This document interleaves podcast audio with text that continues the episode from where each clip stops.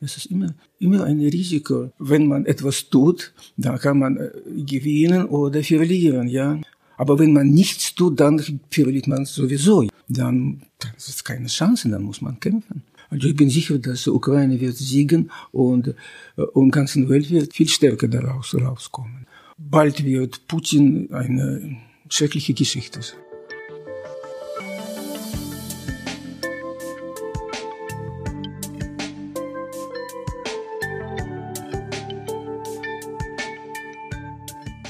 Herzlich willkommen zu einer neuen Folge des WZ-Podcasts Unter der Oberfläche. Mein Name ist Christian Oskar Gorgilaki und ich bin Kulturredakteur der Westdeutschen Zeitung in Krefeld. Ich bin heute inmitten der Düsseldorfer Altstadt in einem wunderschönen historischen Altbau zu Gast und da residiert die Internationale Musikakademie Anton Rubinstein. Und mit dessen Gründer, Michael Blatthoff, sprechen wir heute. Er ist gebürtiger Russe. Er lebt seit langer Zeit in Deutschland und ist Musiker, Geiger. Und seine Perspektive auf das, was leider aktuell in der Welt passiert, äh, könnte ganz spannend sein. Michael, wie hast du die letzten Tage erlebt? Welche Gedanken sind dir durch den Kopf gegangen? Christian, zuerst guten Morgen und äh, ich freue mich, dass du zu uns kommst und, äh, und dass du dieses Gespräch auch angeregt hast. Ja? Letzte Tagen äh, geht mir genauso wie alle Leute in Deutschland, in Europa und in ganzer demokratischer Welt. Ja?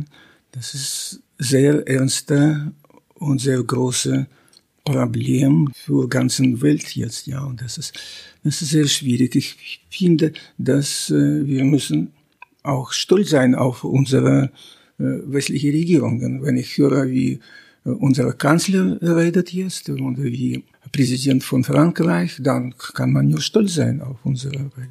So fühle ich, ja. Aber ich denke, das äh, muss man immer erinnern, dass heute in Ukraine würde Leute für eigene Heimat kämpfen und leben, mit Leben bezahlen und für sich selbst und für uns. Kannst du einmal ein bisschen erzählen, wie du damals äh, nach Deutschland kamst, ein wenig über dein Leben, damit wir verstehen, aus, aus äh, welcher Perspektive du diese Dinge beobachten kannst?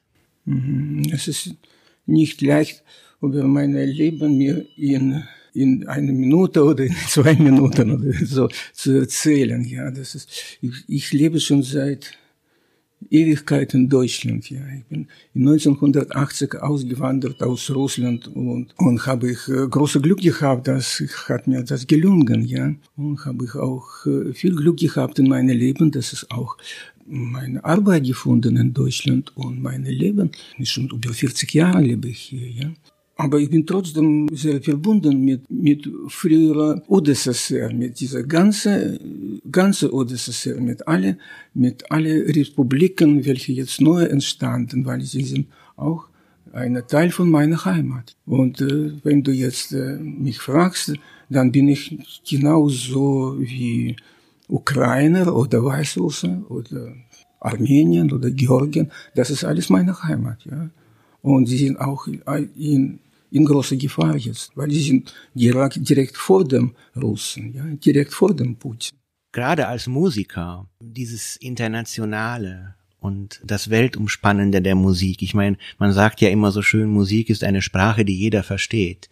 Hast du auch diese Perspektive? Und hier in der Akademie, in dieser privaten Akademie, die du 2000 2012, ist das richtig? 2002. 2002, Entschuldige. 2002 gegründet hast, treffen ja auch viele Menschen aufeinander. Und du hast auch hier Menschen, die äh, ja ganz persönlich auch durch ihre äh, Genese involviert sind. Also du hast ukrainische Dozenten. Betrifft euch hier vor Ort aktuell schon dieser Krieg? Also ist das ein Thema? Gibt es Probleme eventuell mit Visa oder gibt es hier äh, Studenten, die die Sorge haben, dass irgendwas mit ihren Eltern passiert oder mit Verwandtschaft? Also ist das jetzt hier ein ein ein ja, betrifft uns alle, aber ist es für euch besonders, gerade weil es hier um internationale Musiker geht? Von alle Seiten, ja, von alle Seiten ist das schwierig, ja. Von ukrainischer Seite dann ist Würde nur ein Beispiel sagen, wir haben einen Dozent, der ist jetzt nicht bei uns, er hat eine Professur in Essen bekommen und habe mit ihm gesprochen vor, ich weiß nicht, vor, vor zwei Wochen, glaube ich, 15. oder äh, Februar und er er hat erstes Semester in Volkshochschule als Professor und in, in diese Semesterpause er hat Konzerte in Ukraine. Er hat 23. Februar ein Konzert in Kiew gehabt. In, in Kiew für Philharmonie, das ist Alexei Semenenko. Und jetzt ist er in Ukraine und kommt nicht raus, weil nur, nur Frauen können rauskommen. Ja? Und er ist dort gefesselt, ich glaube, irgendwo in Lvov, er kann nicht raus. Ja? Und das ist eine Tragödie, aber von anderer Seite muss man verstehen, da kommen nur Frauen über Grenzen. Und äh, von unserer Dozentin äh, aus Ukraine, sie stammt aus, aus Jalta, das ist doch schon Krim, ja. Bruder lebte in Kiew und er ist ein Rechtsanwalt und beruflich war er in Mariupol. Und jetzt ist diese Stadt eingekesselt, ja. Und dann hat, kannst du sich vorstellen, welche Sorgen hat sie um ihn. Natürlich. Ja? Das ist, das ist die riesige Problem. Es muss ein schreckliches Gefühl sein, dass man ja auch nicht viel tun kann. Oder kannst du etwas? Oh, viel. Tun? Oh, viel kann man tun. Das stimmt überhaupt nicht. Kann man unglaublich viel tun. Und jeder auf eigene Stelle, ja.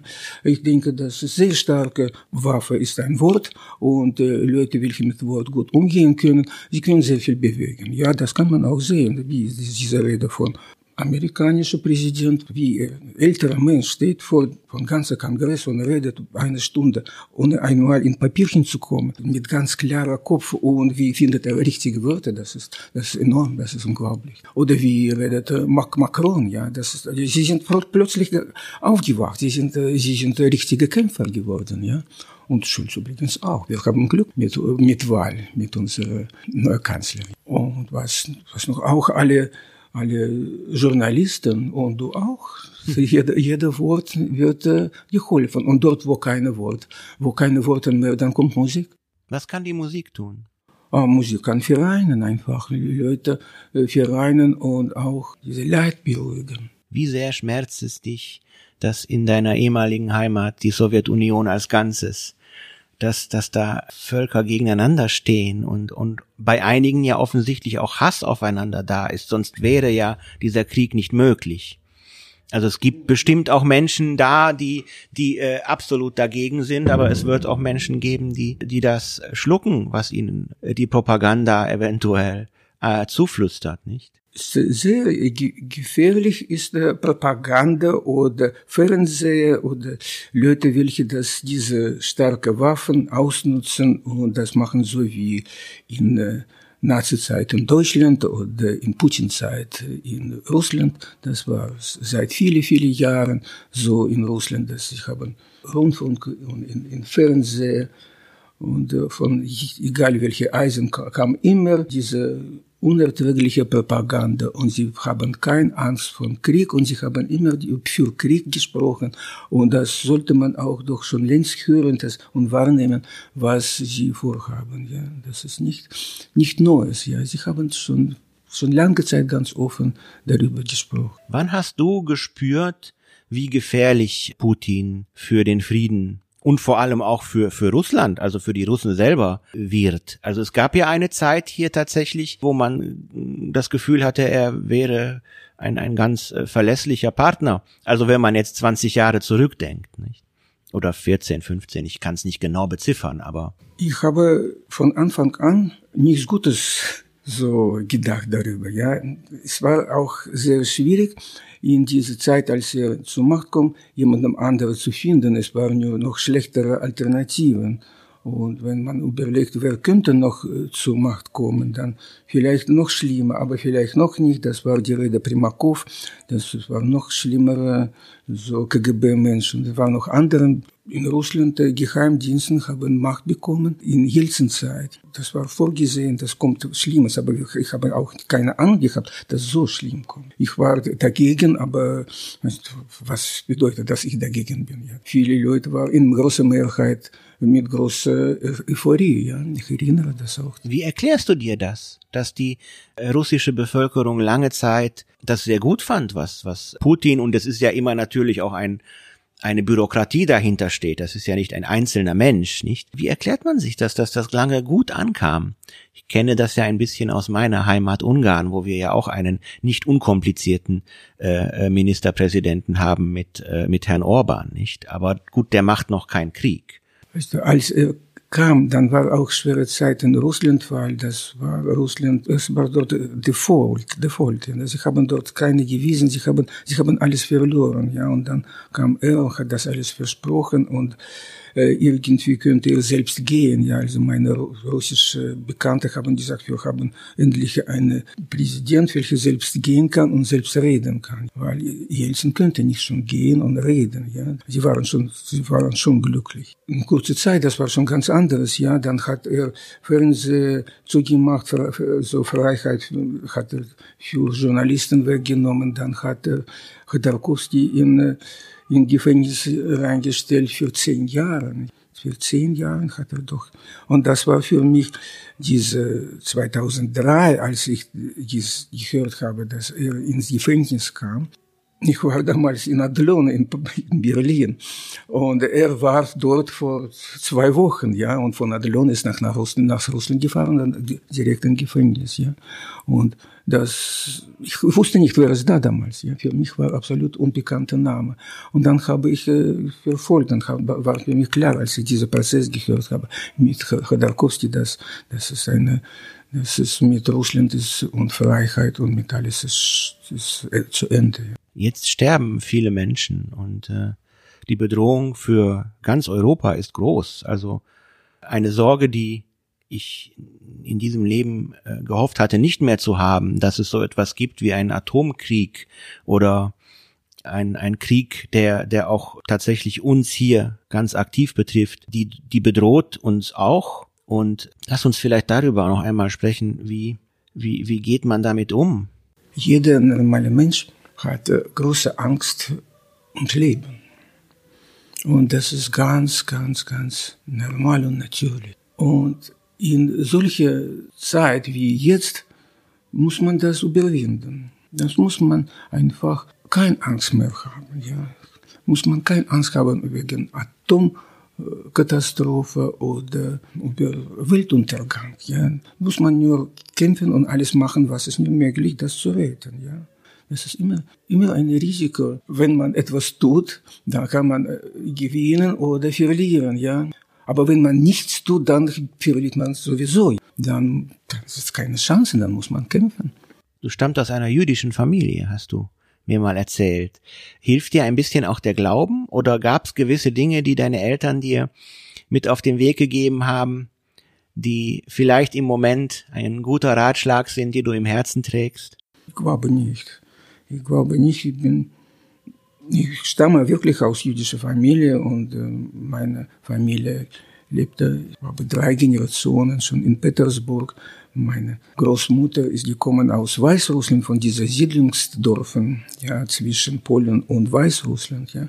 Das, das waren ganz einfache, ganz einfache Leute, ja. Und mein Großvater war gestorben in diesem Krieg in Petersburg, vor dem Petersburg von Leningrad weil er, er war doch kein Soldat, ich habe ihn einfach geschickt und er ist dort umgekommen. Ja. Er hat keine Ausbildung, er hat keine Schule. Ich habe mit, mit meiner mit meiner Großmutter immer gestritten, wer, wer, hat, wer hat bessere Ausbildung. Er hat, glaube zwei Jahre und sie hat drei Jahre diese, so Grundschule oder sowas. Ja. Das war nach der Revolution, das war ganz anders. Aber in zweiter Generation waren schon alle Leute so richtig sowjetisch. Und ich bin in, in 50er Jahren dort geboren, ich war absolut so sowjetische, sowjetische Kind. Ja. Aber ich in, in Schule auch, in, in, in dieser sowjetischen Schule. Das war, das war für mich ziemlich lang, das alles bis zu meinem 14. Lebensjahr. Aber es war immer so zu Hause, dass wir sind Juden und war das auch in unserem Buch in, in die Schule, wo diese alle Schüler ausgezeichnet. Auf letzter Seite war immer so geschrieben, wer es Russe, wer es Ukraine und wer es Jude war. Ja, das war in, in dieses diese Journal, was Lehrer immer gebracht hat. Ja, Trotzdem, ich war so richtige, so ganz normale sowjetische kleine Kind bis zum 67, bis zum sechstägigen Krieg. Weil dann haben wir plötzlich, habe ich plötzlich gelesen von Zeitungen oder von Rundfunk, das war plötzlich israelische Aggressoren und Israel, dann habe ich doch Juden übersetzt für mich, ja, das ist immer, und ich habe immer Zionisten, und Zionisten für mich ist auch eigentlich Juden, und für mich Zionisten, das ist kein Schimpfwort, das sind doch normale Menschen, ja. Und dort war diese staatliche Propaganda, dann für mich war Schluss mit, mit, mit dieser kommunistischen Ideologie. Und dann war einfach Lebens in sagen wir so, Doppelleben, ja. Ist das so, dass das für viele Menschen auch wieder heute Realität ist, dass sie so etwas wie ein Doppelleben auch in Russland leben müssen? Jetzt noch also nicht. anders denken und anders reden müssen? Ja, Sie sagen das aber jetzt noch nicht, jetzt nicht mehr so. Jetzt nicht mehr so, jetzt wird niemand umgebracht, wir werden nicht Menschen erschießen. Und äh, wenn ich jetzt Möglichkeit habe, dann sage ich über ähm, Appell, welche habe ich gestern, glaube gestern gelesen, von Nawalny aus Gefängnis, dann würde ich gerne weitergeben, ja, weil er hat an alle Russen so gewarnt und hat er gesagt, dass sie müssen keine Angst haben und auf Straßen gehen und am besten direkt in Gefängnis zu gehen und voll Gefängnis zu machen. Und äh, es passiert nicht, wenn sie mit, äh, wenn in Moskau zwei Millionen Menschen gehen jetzt zu alle Gefängnisse oder zu diese alle Polizeirevier muss man nicht unbedingt auch äh, zum Kreml gehen, ja. Dann ist, dann wird das alles umgeändert, ja. Das muss man nicht auch äh, Wort Krieg sagen, weil sie dort Wort Krieg verboten haben, ja. Da muss man einfach sagen, nein, das ist reicht schon, ja. Aber sie, sie, sie haben diese Wahl, ja, sie können das auch. Und äh, davon würden sie, es gibt keinen Platz, so viel Platz für alle Menschen in, in Russland. Sie können das auch. Sie sind jetzt auch gefragt, sie sind am Zug. Er sagt das aus Gefängnis. Er darf das auch. Was, was kann die Musik tun, um das nochmal zu wiederholen? Zum Beispiel, was könnt ihr hier in der Rubinstein Akademie tun? Eventuell ein Benefizkonzert geben für ukrainische Menschen? Plant ihr dergleichen? Ja, ich habe gerade gesprochen mit Markus Bellmann aus Maxkirche. Er ist auch unser Dozent für Chorleitung und für, für Orgel. Und wir planen ein Konzert für 20. März in Maxkirche. Ich hoffe, dass äh, Düsseldorfer Bürger kommen zu uns und äh, äh, machen Portemonnaie auf und geben Geld für, für Ukraine. Natürlich, wir alle haben Angst und der Krieg äh, beschäftigt uns alle. Aber gerade auf der Sphäre der Kultur und auch in der Sphäre der Musik passiert etwas, was man sonst eigentlich nicht mehr so kannte. Nämlich, dass Politik und, und Musik sich irgendwie durchdringen und vermischen müssen. Ganz aktuelle Beispiele sind zum Beispiel Musiker, russische Musiker, die ja suspendiert wurden, weil sie sich nicht distanziert haben von Putin. Netrebko ist ein Fall. Ist das legitim, Menschen, die eigentlich sehr apolitisch sind, weil sie Musiker sind, in diese Politik hineinzuziehen? Oder ist es in diesen Fällen tatsächlich legitim gewesen? Heutzutage ist Kriegszustand und kann man nicht zwischen zwei Stühlen sitzen dann ist auch, jeder muss für sich entscheiden, auf welche Seite ist. Und äh, wunderbare Stimme von Nitrebka kann nicht wegnehmen von sie. Sie ist wirklich genial, ja. Aber wenn sie nach äh, Donetsk fährt, äh, in besetzte Gebieten und äh, dort spricht für Russland und so und, und sie ist doch politisch aktiv in diesem Sinne, ja. Und wenn Putin zur Wahl kommt, um diese Quasi-Wahlen, dann sie ist auch vertrauende Person dann ist das, ist doch politisch, ja, und muss sie das uns nicht erzählen, das ist nicht so, ja, dann ist das gerecht. So wie sie singt, das kann man auch nicht von Musikgeschichte ausradieren, ja, und niemand will das auch, ja. Sie hat richtig, richtig eine goldene Stimme, ja. Aber trotz, trotzdem, sie muss auch, sie muss wissen, wo sie ist, ja. Ist auch klar. Das ist gerecht. Ja, ich, ich finde es ähm, schwierig. Also ich habe immer die, die Vorstellung gehabt, dass, dass eigentlich Musik etwas so Transzendentes ist, etwas so die, die, die, die normalen Belange des Alltags übersteigen, dass, dass es gar nicht so richtig politisch sein kann. Wobei es andererseits auch viele Musiker gibt, die sich sehr aktiv in der Politik äh, gebärdeten und auch viele Musiker, die, ich meine, man weiß ja von Beethoven, der war ja ein sehr politischer Mensch, um jetzt mal in die Vergangenheit zu schauen. Aber es ist immer eine Gratwanderung, finde ich. Und ich kann, ich kann beide Argumentationen verstehen. Ich kann auch verstehen, dass Menschen jetzt ein bisschen irritiert sind, dass, dass sozusagen die Gesinnung dazu führt, dass man als Musiker nicht mehr auftreten darf. Ich kann aber auch verstehen, dass man sagt, wie du jetzt bekräftigt hast, in dem Fall sind das Menschen, die falsche Signale gesetzt haben in der Vergangenheit und äh, dass das nicht tolerierbar ist, dass die weiterhin einfach so weitermachen wie bis jetzt. Es gab jetzt aber einen Fall in Düsseldorf an der Deutschen Oper am Rhein.